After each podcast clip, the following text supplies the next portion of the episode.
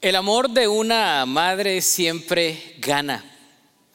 ¿Cuántos de nosotros no hemos visto aquellas madres que son heroínas? Es decir, aquellas que se levantan temprano, pasan por situaciones, vicisitudes, situaciones totalmente complejas durante un día, se acuestan tarde y al otro día siguen de la misma manera esforzándose por sus hijos.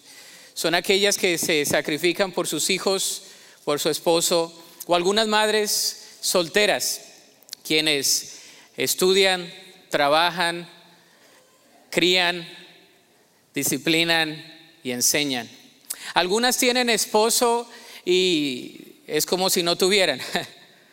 Otras tienen esposo y viven muy felices. Otras quisieran tener esposo, pero Dios en sus planes les ha puesto solitarias en esta etapa de su vida. Sin embargo, la presencia de Dios, su palabra y el poder del Espíritu Santo están en sus corazones. El día de hoy, al hablar de un amor que gana, el amor de una madre, quiero remontar su atención a una mamá en particular en la historia bíblica. Eh, una mamá que, engendró a uno de los personajes bíblicos más prominentes de toda la narrativa bíblica desde el Antiguo al Nuevo Testamento. Eh, nada más ni nada menos que la mamá de Moisés, Jocabed.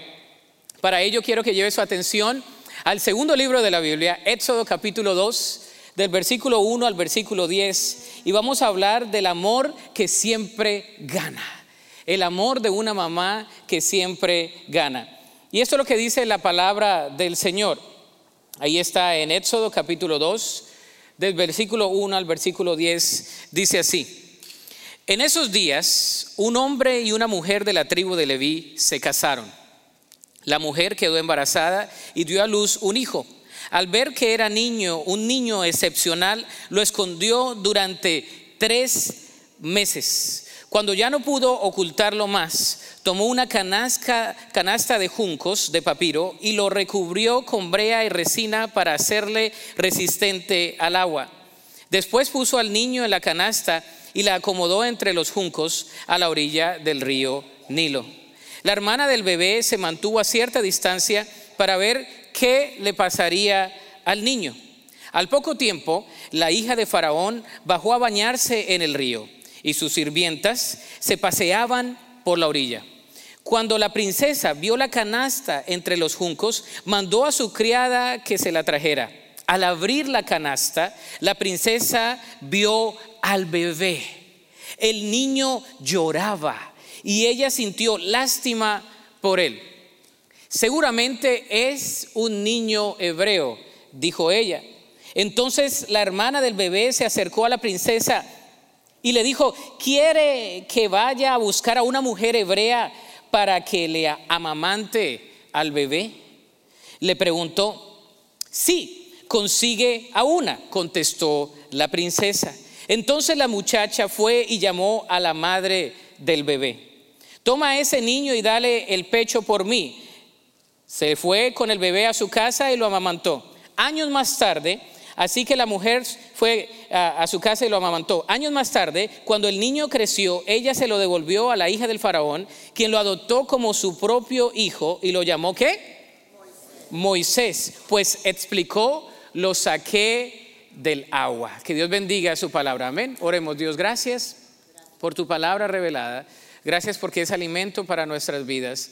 Y pedimos, oh Dios, que al abrir tu palabra en esta mañana, bueno, en esta tarde ya, seas tú, Señor, transformando nuestra mente y nuestro corazón y podamos, oh Dios, recibir de ti el mensaje que tienes exclusivamente, no solamente para las mamás, sino para todos los que estamos presentes.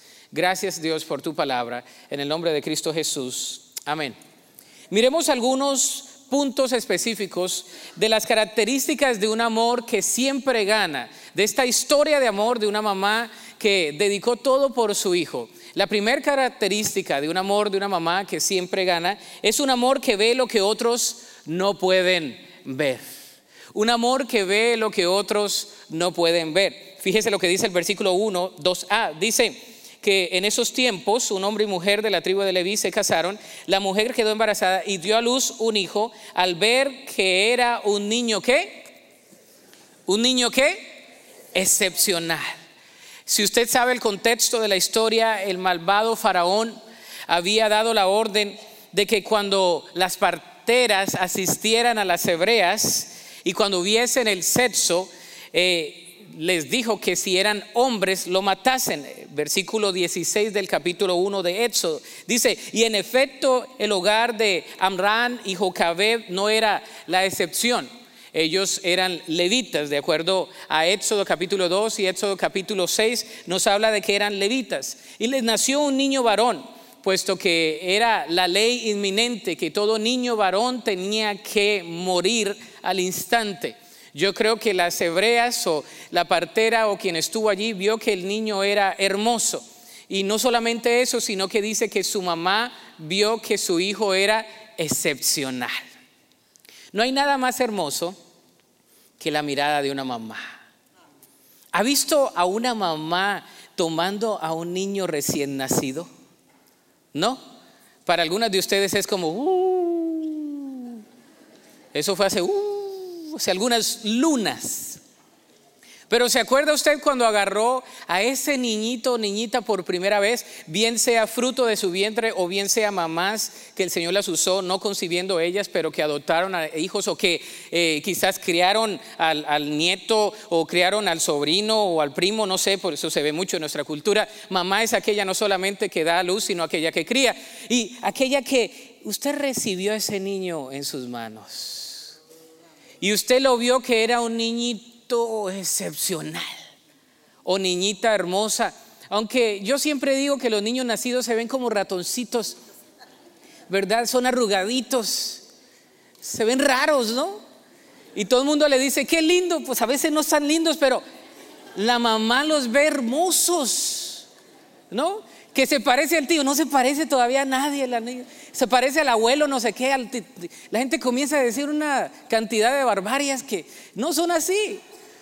El niño todavía ni abre los ojitos, pero la mamá lo mira, lo agarra, lo pone aquí en su pecho y dice, ese niño, niña es hermoso, es mío. Se le olvida el dolor que pasó las horas anteriores antes de tener al hijo o a la hija.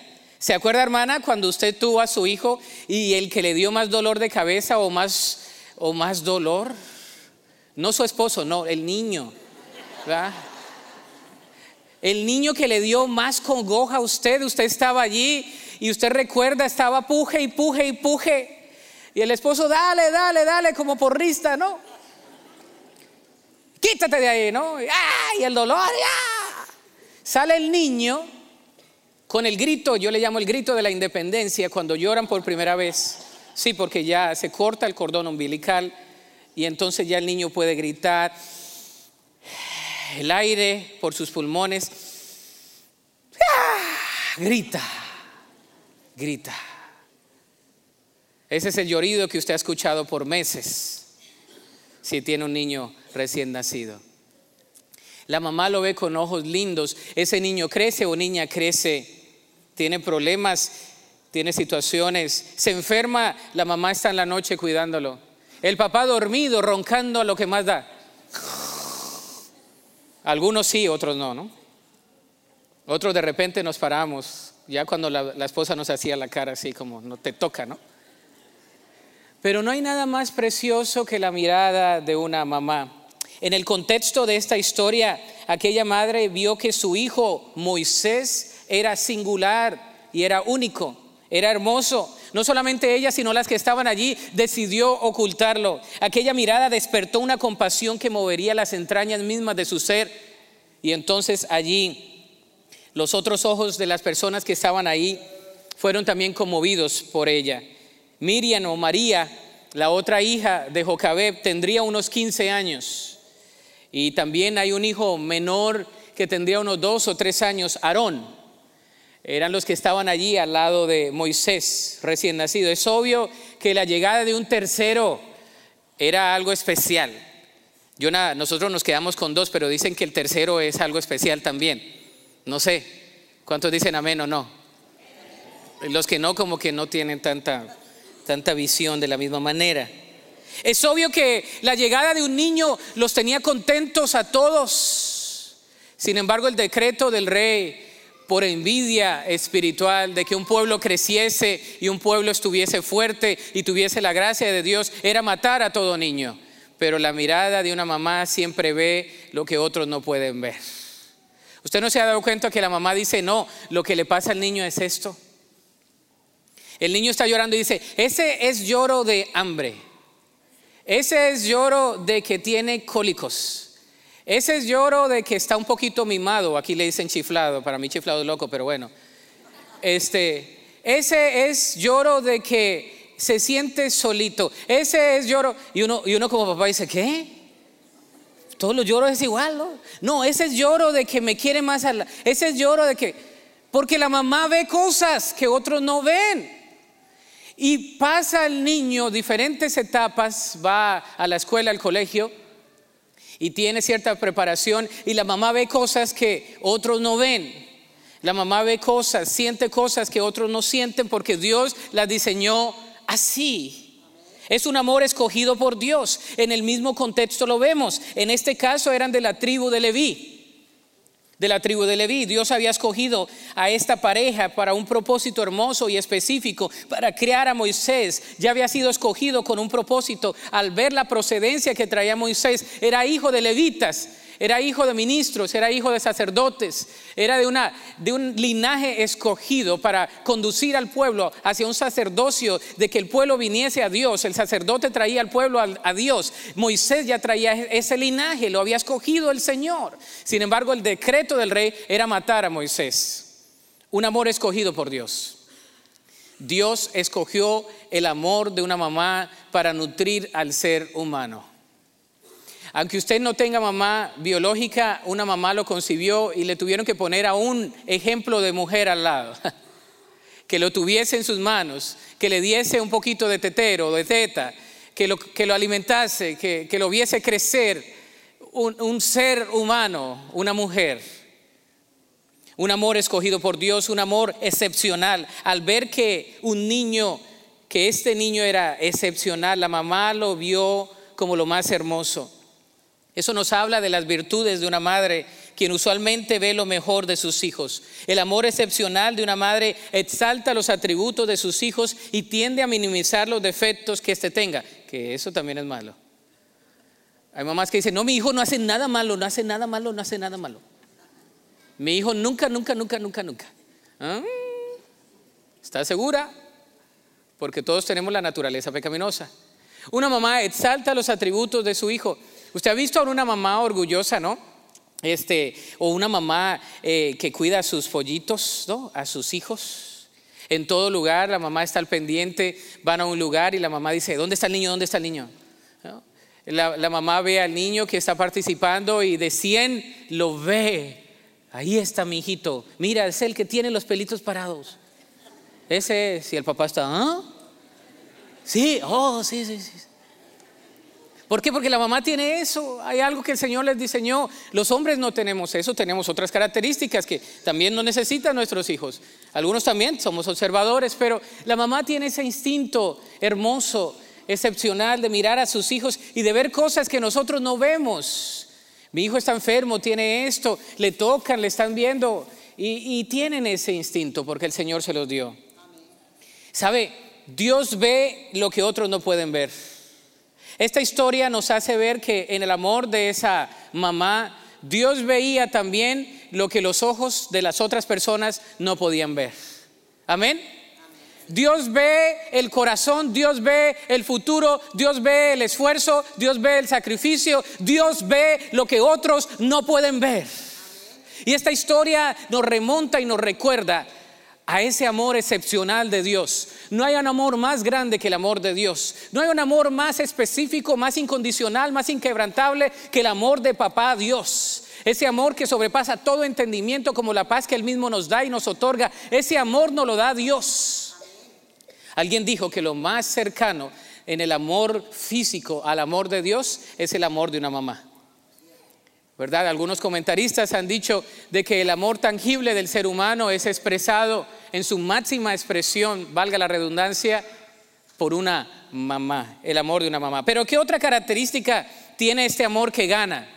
Segunda característica, un amor que protege. Versículo 2 y 3 dice, lo escondió durante tres meses. Cuando ya no pudo ocultarlo más, tomó una canasta, de juncos de papiro y la recubrió con brea y resina para hacerla resistente al agua.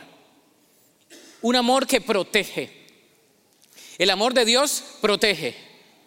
El amor de una madre protege. Hay algunas que son sobreprotectoras. No estoy hablando de la sobreprotección. Estoy hablando de protección. Diga conmigo protección. Ahí la dejamos. Déjele el sobre para otro lado. Pero como es el Día de la Madre, no le va a dar duro a las mamás. ¿Verdad? Estamos bien. El Señor nos habla de protección. Fíjese lo que hace esta mamá. Un amor que protege es un amor creativo. Las mamás son muy creativas. Las madres hacen cosas asombrosas con tal de cuidar y proteger a sus hijos. Uno tiene que imaginarse en el caso de Moisés su madre se convirtió en una experta en ocultar a un hijo bebé bonito, es decir, llorón, por tres meses. Mamá, ¿se imagina ocultar a un bebé por tres meses? Llore y llore. No sé qué le hacía, yo creo que la pobre no dormía. Lo tenía ahí al lado todo el tiempo. Tres meses llorando el niño, el niño bebé no es un niño que se queda callado. ¿Cuántos han tenido niños que nunca han llorado de bebés? Levante la mano. ¿Está dormido o está en otra cosa? ¿O nunca ha tenido hijos? ¿Cuántos recién nacido el bebé les durmió las ocho horas? Levante la mano. Una que otra, qué bendición. Hay las excepciones a la regla. Hable con la hermana. Pero las demás cada dos horas. No, cada dos horas, y la alarma, otra vez. Ahí va la mamá. A lo último, ¿no? Le dicen a todo, la psicología. Eh, cuando tuvimos a Celina, yo estaba tomando mi maestría en Consejería Profesional y Relaciones Humanas y una de las primeras clases que nos dieron era de vida familiar y de la formación de niños, ¿no? Entonces fue bien, bien interesante leer los libros de lo que se debía hacer y la práctica de tener a la niña llorando, ¿no? Que déjala llorar, que no le des el, que le des el espacio y que no la acostumbres a que esté contigo en la cama, todas esas cosas, ¿no? Eh, en teoría se ve bonito, pero en la práctica fue difícil, ¿no? Que déjala, que tenla en su cuarto, que no sé qué, que la independencia y pu, pu, empirical research, whatever, todo eso. Pero la verdad es que cuando uno va tratando de aprender a, criar a los niños, pues a lo último pone el Moisecito al lado, ¿no? Y la mamá se levanta y agarra el bebecito y vuelve a poner al bebecito ahí. Y después de la tercera, pues ya agarra el bebecito y lo pone en la cama. Todas se ríen porque les pasó lo mismo y están durmiendo así, con el bebecito aquí al lado, ¿no? Que cuidado lo ahogas y los doctores y todo eso. Pero la verdad es que nadie tiene un manual que dice Celina, Evelyn Aguirre, David Jeremiah Aguirre, se va a comportar así. Día número uno, hazle de esta manera. El que recibió ese manual, gracias a Dios. Ninguno. Todos son diferentes. Los que tienen más de dos, algunos que tienen como la abuela de mi esposa, 14 hijos, imagínense. Eh, ¿Qué le harían? No? Los más grandes cuidando a los más chicos y ahí se peleaban por todo y por nada y, así. La verdad es que Dios da una capacidad excepcional y el amor es único, un amor creativo. Moisés tuvo que haberse colocado en un lugar especial. A lo mejor la mamá le dijo al esposo, eh, haz vigilancia, que no pase ningún guardia, mientras el niño está llorando. Eh, ¿Sabes qué? Miriam, Miriam estaba en la edad adolescente o María, cualquiera de las dos traducciones que usted lea, la, hermana va, va a hacer otras rondas eh, entre todos. Esto es algo familiar, el niño no lo, lo pueden quitar. Un amor creativo. Segundo, un amor salvífico. Debajo de un amor que protege es un amor salvífico. Aquella mirada protectora despertó la creatividad y con sus manos laboriosas ella hizo el arca de salvación. Algunos teólogos le han llamado el arca de salvación. Para aquel entonces nada más había habido un arca, el arca de Noé. Pero si usted se da cuenta, aquí hay una tipología del Antiguo Testamento. Hay una arquilla o un arca hecha de juncos, ¿verdad? Allí el Señor nos muestra un, un, mensaje salvífico, nos muestra desde esa historia de que había una arquilla pequeña, las manos laboriosas de esta mamá para meter a su hijo en esta arca, el arca de la salvación. Ahora nosotros no necesitamos ningún arca, ni el arca de Noé para la, la vida humana, la preservación, ni el arca de Moisés. Ahora tenemos a Cristo Jesús vivo por siempre y para siempre siempre. Él es nuestro rey, Él es nuestro salvador. En esta vida a alguna mujer le debemos la protección de nuestra infancia. Ellas nos calculan los riesgos en dichos momentos, nos ayudan a comer cuando no podemos. Un bebé que no es alimentado se muere. Un bebé que no se alimenta se muere. Cuando usted ve a los niños que están así como los cachetitos de los que acabamos de presentar, ¿no? Tienen cachetitos así. Le dan ganas a uno de comerse a besos o de agarrarles así los cachetitos. Pero lo más bonito es que los papás se lo llevan y uno ya se va para la casa. Pero se, se, toma la lechita, ¿no? La compotita. Eh, y, pero alguien lo está alimentando a ese bebé, no solito. Alguien le puso la comida a ese bebé. Alguien ha hecho el trabajo. Esas libritas y esos cachetitos no son en vano, no son fáciles. No, hay trabajo. La palabra nos habla de un amor salvífico. Ese es el amor de Dios. Las noches son testigos de esos ojos de protección de una mamá. Ojos que lloran. Ojos que esperan. Ojos que aguantan. Ojos que se sacrifican. ¿Cuántas mamás no han llorado? No levante la mano todas. ¿Usted ha visto una mamá desesperada? Hay muchas mamás desesperadas. Yo, cada rato me, encuentro con mamás desesperadas. Ore por mi hijo, ore por esto. Mi hijo le está pasando eso, mi hija le está pasando por aquello. Eh, la mamá se desespera. ¿Por qué? Porque tiene un amor eh, muy importante para sus hijos. Un amor salvífico allí. La protección de Dios a través de la mujer. ¿Qué más vemos en este tipo de amor que siempre gana? Tercero, un amor lleno de esperanza versículo 4 al versículo 8, dice, la hermana del bebé se mantuvo a cierta distancia para ver qué le pasaría al niño. Al poco tiempo, al poco tiempo la hija de Faraón bajó a bañarse en el río y sus sirvientas se paseaban por la orilla. Cuando la princesa vio la canasta entre los juncos, mandó a su criada que se la qué?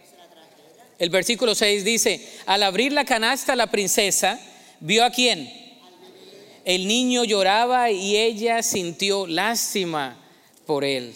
Seguramente es un niño hebreo, dijo.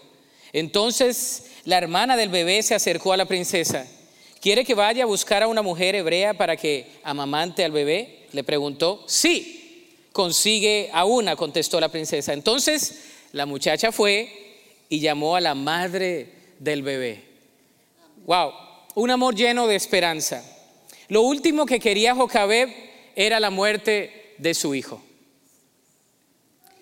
Uno de los dolores más grandes del ser humano, dicen que es el dolor emocional más grande de un ser humano, es la muerte de un hijo en vida, de una mamá que todavía vive y de un papá que todavía está vivo. Emocionalmente y psicológicamente es uno de los dolores más fuertes que puede experimentar un ser humano, la pérdida de un hijo. Psicológicamente hablando, es de lo más fuerte, porque va en contra de la naturaleza. Se supone que los hijos entierran a los padres. ¿Se imagina a? Jocabeb no quería que su hijo muriese. Jocabeb quería que su hijo viviese y ella veía algo especial en su hijo. Ella veía que Moisés iba a ser algo grande algo hermoso, que iba a tener un precioso futuro. Jocabed veía cosas que otras mujeres alrededor no podían ver en referencia a su hijo. Mi hijo no morirá antes de que cumpla la misión, era el emblema de Jocabed. Y yo creo que muchas madres que están aquí en esta tarde piensan lo mismo de sus hijos. Mis hijos van a ser personas de influencia personas creyentes, seguidores de Cristo, personas que cumplen el propósito de Dios para su generación, personas que son de, de bendición para bendecir a otros. ¿Cuántas mamás creen eso?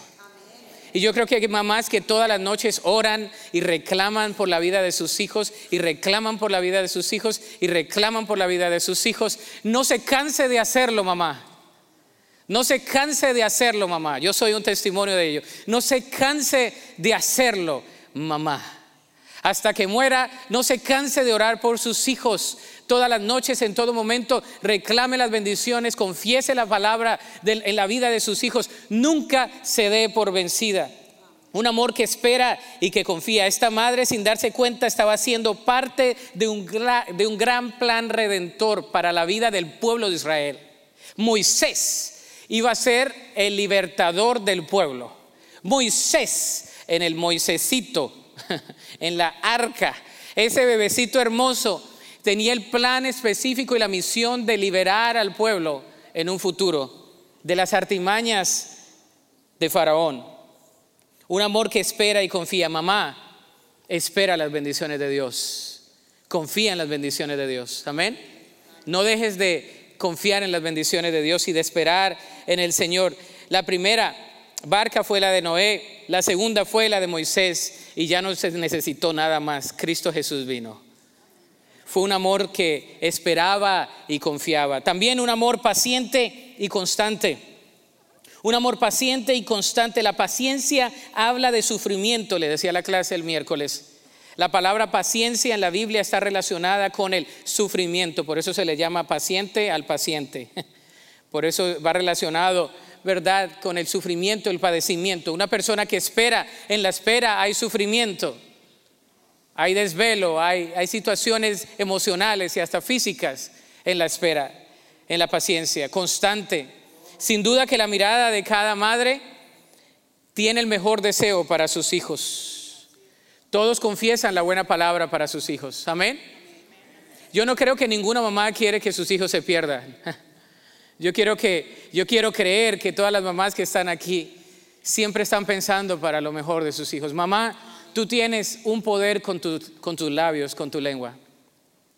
Y aquí te va un poco de exhortación. Si tú le dices a tu hijo que no puede todo el tiempo, tu hijo no va a poder. Si tú le dices a tu hijo que es un bruto, tu hijo va a ser un bruto. Si tú le dices a tu hijo que no sirve para nada, no va a servir para nada. Las palabras de una mamá tienen mucho, mucho poder. Amén. A veces mamá tiene que sacar la lengua, mordérsela y dejarla ahí. No maltrate a sus hijos con la lengua, porque la lengua tiene mucho poder. Yo he escuchado mamás en muchos lugares, eso no pasa en esta iglesia. Gracias a Dios. Es en otras situaciones. Allá afuera en los HEVs, en los Walmarts. Por allá afuera. Aquí no, aquí no pasa nada. Que les dicen a sus hijos muchas cosas, ¿verdad? Las he visto despectivamente hablarle a sus hijos. Mamá, ten cuidado con lo que le dices a tus hijos. Yo siempre le doy gracias a Dios por mi mamá. Usted conoce mucho del testimonio de mi mamá.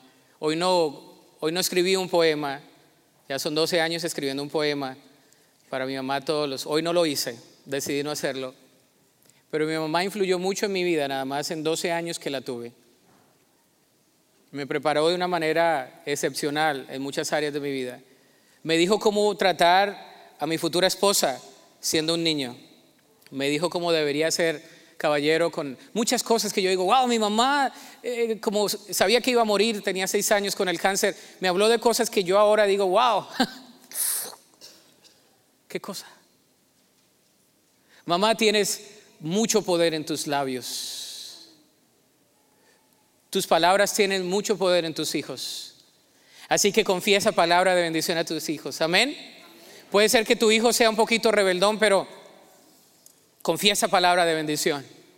Puede ser que tu hijo sea un poquito terco, pero en el nombre de Jesús, quítale la terquedad. Puede ser que tu hijo sea un poco rebelde, pero Señor, yo sé que la rebeldía está en el corazón del muchacho, pero tu palabra tiene poder. Señor, yo confieso la palabra de bendición sobre mi hijo, no solamente sobre él, sino sobre sus hijos, sobre mis generaciones. Confiesa palabra de victoria sobre tu familia. Amén. Mamá, tienes un poder tan grande con tus labios. Sé paciente y constante, no te des por vencida. Y si has cometido errores en el pasado, como dicen ustedes los mexicanos, si la has regado, nosotros los colombianos decimos si la hemos embarrado, como enlodado, ¿no? Metido las patas. Ok, déjalo atrás. Algo que no puedes hacer es traer el pasado de nuevo. Nos lamentamos por las cosas que dijimos o que dejamos de hacer, nos lamentamos por lo que no hicimos y, que pudimos hacer. Eso déjalo allá. Hoy estamos aquí en mayo 12 del 2019. Moving forward, hacia adelante, en lo que Dios tiene para nosotros. Amén. Así que mamá, Tienes un poder tan grande con tu lengua. No sabes la bendición que la mamá tiene con sus hijos. Si antes le decías a tu hijo algo, ahora no es demasiado tarde. Confiesa la palabra de bendición sobre ellos. Cuarto, un amor con visión. Fíjese, versículo 9 dice, toma este niño y dale el pecho por mí. Le dijo la princesa a la madre del niño, te pagaré por tu ayuda. Así que la mujer se fue con el bebé a su casa y lo amamantó un amor de visión. Dice, años más tarde, cuando el niño creció, ella se lo devolvió a la hija de Faraón, quien lo adoptó como su propio hijo, lo llamó Moisés, pues explicó, lo saqué del agua. Un amor lleno de fe. Esta mujer sabía lo que estaba haciendo.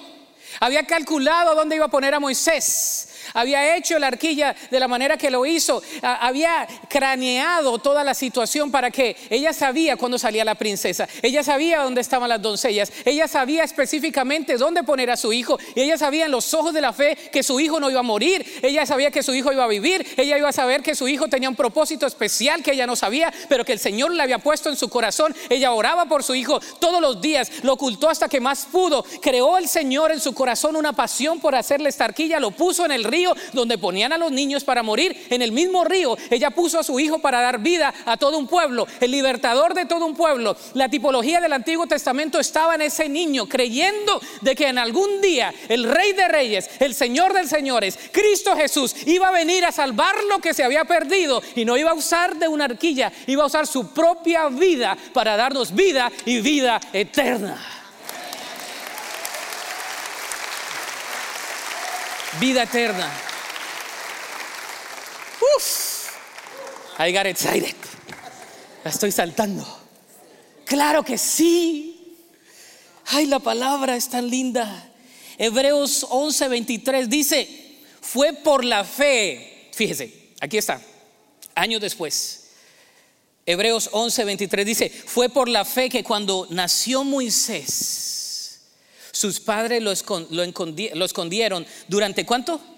Tres meses. Pero aquí viene lo impresionante. Dice, vieron que Dios les había dado un hijo fuera de lo común y no tuvieron temor de desobedecer la orden del rey.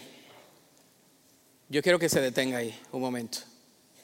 Dice, vieron que Dios les había dado un hijo fuera de lo común y no tuvieron temor de desobedecer la orden del rey. ¿Por qué tuvieron, no tuvieron temor de desobedecer la orden del rey? Porque ellos estaban sometidos a otro rey.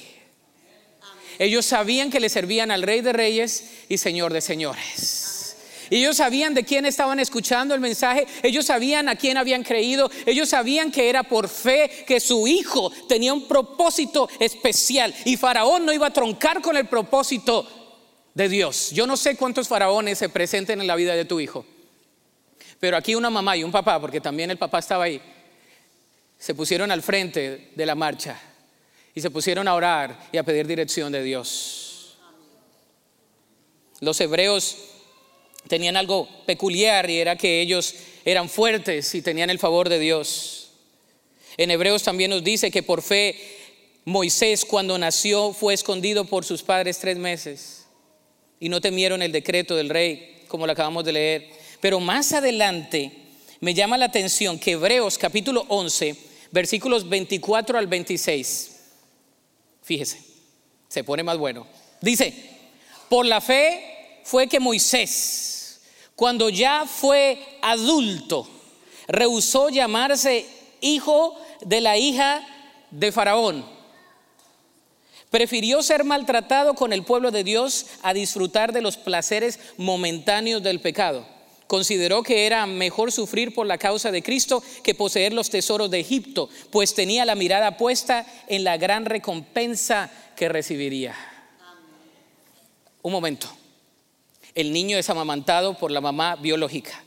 La mamá biológica ora por él, le lee las sagradas escrituras, lo entrena en la cultura hebrea. Cuando el niño ya crece, va a la mejor escuela. Es hijo adoptado de la hija de Faraón. Pasa a ser lo mejor de lo mejor. Este niño era instruido. Algunos comentaristas dicen que fueron unos seis años, otros dicen que siete. Bueno, el punto es que por lo menos el niño ya tenía cinco años o más. Otros dicen que más. El punto es que el niño ya estaba crecidito. Si tenía seis años, en los primeros seis años de cualquier niño se forja la identidad. Cierro paréntesis. Entonces, lo que tú hagas los primeros siete años de tu vida con, con ese niño es fundamental. Este niño fue creado con la identidad del pueblo judío, con la instrucción en la palabra del Señor, con un celo por, por sus hermanos hebreos, que cuando fue llevado al palacio, ese celo, esa instrucción no se perdió. Es para aquellos que dicen, mi hijo recibió la palabra cuando estaba chiquito, pero anda divagando, yo no sé qué pasó, pastor. Bueno, ahí está la palabra. Amén. Ahí está la palabra. ¿Qué le pasó con Moisés? Moisés creció, eh, tuvo lo mejor, la mejor educación. Eh, en Egipto tuvo las mejores escuelas. Sin embargo, la fe de Moisés, ya siendo adulto, hebreos, muchos años después, la misma revelación a través del Espíritu Santo dice, rehusó llamarse hijo de la hija de Faraón. Moisés, cualquiera estuviera pensando, ¿está loco o qué? ¿No? ¿Cómo se le ocurre a Moisés? Teniendo lo mejor, siendo el, el hijo de la hija del presidente, por así decirlo. ¿Cómo se le ocurre venir aquí a estar con los hermanos, con los cuates? Con los, no sé, los latinos, no sé qué, contextualización le queremos dar. Usted use la que le sea pertinente y la que le ayude a entender y aplicar este principio. Sin embargo, la palabra de Dios nos dice que fue por qué? Por la fe. Diga conmigo, por la fe. ¿Sabe? La fe mueve cosas que nosotros no podemos mover. La fe no solamente mueve montañas, como dice la canción y todo eso. La fe nos hace vivir por convicción y no por emoción, nos hace ver el futuro que puede ser muy desafiante como algo de oportunidad porque Dios nos está dando ese tipo de fe. La mamá tuvo visión, mamá, ten visión con tus hijos. Veamos la visión que tuvo, eh, esta visión alcanzó de la mamá. Dios usó las lágrimas de un, de un bebé para controlar el corazón de la princesa poderosa. Moisés tuvo la mejor educación. Moisés fracasó. Usted sabe que asesinó a alguien y después huyó. Estos dos episodios nos revelan que Moisés fue un hombre compasivo y sincero, pero también que tuvo un carácter muy fuerte y emotivo. Estuvo solo por mucho tiempo, se casa con la hija de Reuel, sacerdote de Medián, y nació un hijo llamado Eliezer. Moisés pasó 40 años trabajando como pastor en Medián. Quizás meditó y oró por todo el pueblo por 40 años huyendo. Y el Señor lo llama, el Señor lo llama, porque cuando Dios llama pueden pasar los años, pero el Señor ya tiene un propósito. Amén. Y ahí estaba el propósito para él. Moisés escuchó la voz de Dios y lo primero que hizo fue sacarle todas las excusas. Moisés le dijo, yo soy un don nadie, no conozco tu nombre, no me van a creer, los ancianos no van a creer en mí, no soy un orador elocuente, cualquier otro está más calificado que yo, imagínese, más calificado que él, si creció en lo mejor de lo mejor pero él tenía un bajo concepto de sí mismo. La bendición de su suegro estuvo sobre él, las promesas de Dios estuvieron sobre él, la llegada de Aarón a su vida estuvo sobre él, la fe de la nación fue incrementada a través de él y Dios le usó para libertar a todo un pueblo de la mano y de la presión de Faraón. El Señor le dijo, ¿qué tienes en tus manos, Moisés? Ya después, entrado en años, él le dice, tengo una vara, tírala en el piso. Vas a saber lo que voy a hacer contigo. Yo no sé cómo está tu vida el día de hoy. Dios no nos pone en sus manos de repente como siervos, sino que nos toma en un poco de tiempo para equiparlos, para equiparnos para el trabajo. Dios va a tomar un tiempo para equiparnos. Amén. El tiempo no pasa en vano. Dios te está preparando para algo especial. La lección es clara. Dios nos conoce mejor de lo que nos conocemos a nosotros mismos, por lo que debemos confiar en Él y obedecer lo que Él nos ha dicho que hagamos. Hay un versículo final que quiero compartir contigo en esta tarde y es primera de Juan 4, 18 que dice lo siguiente, dice, en esta clase de amor no hay temor, porque el amor perfecto expulsa todo temor. Si tenemos miedo es por temor al castigo, y esto muestra que no hemos experimentado plenamente el perfecto amor de Dios, porque el perfecto amor echa fuera todo temor. Ese es un amor que siempre gana. ¿Cómo demostramos nuestro amor hacia, hacia Dios el día de hoy? ¿Cómo vamos a demostrar ese amor hacia Dios? Esa es una pregunta que te quiero dejar. Segundo, ¿de qué manera le puede servir más a Dios? ¿De qué manera le puede servir más a Dios? Tercero, el amor de Dios siempre gana. ¿Lo estás dejando que gane? Ponte sobre tus pies.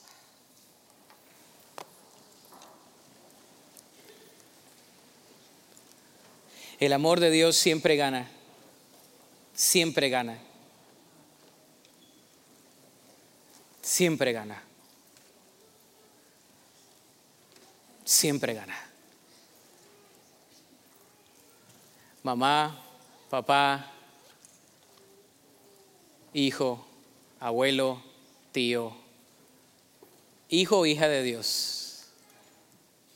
El amor de nuestro Padre celestial siempre gana. ¿Ok? Yo te voy a pedir que inclines tu rostro en esta tarde.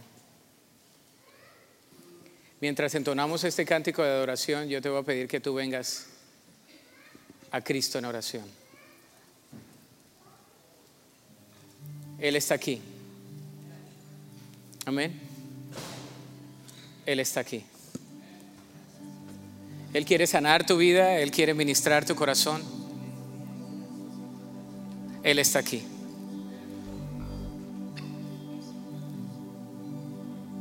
Quizá tú no conozcas a Jesús como Salvador y en esta oportunidad el mensaje es claro y Dios te quiere llamar. Y quiera reconocerlo como Señor y Salvador por primera vez y le diga, Señor Jesús, reconozco mi necesidad de ti. Reconozco que te he fallado muchas veces, pero hoy entiendo que tú enviaste a tu Hijo Cristo a morir en la cruz. Te pido perdón por todas mis faltas y desde hoy yo quiero ser tu Hijo. Quiero amarte y obedecerte. Quiero seguir tus caminos. Quiero seguirte en fe. En Cristo Jesús. Amén. Si has hecho esta decisión por primera vez, no te vayas sin dejárnoslo saber. Pero voy a hacer otra invitación para todos aquellos que necesitan el amor de Papá Dios. Ese amor que siempre gana. Ese amor que cubre multitud de faltas, que fortalece, que da paz. Ese amor que da tranquilidad. Ese es el amor de Dios. Mientras entonamos este cántico de adoración, tú vienes al altar y le dices al Señor, aquí estoy, Señor. Quiero ser ministrado con tu amor.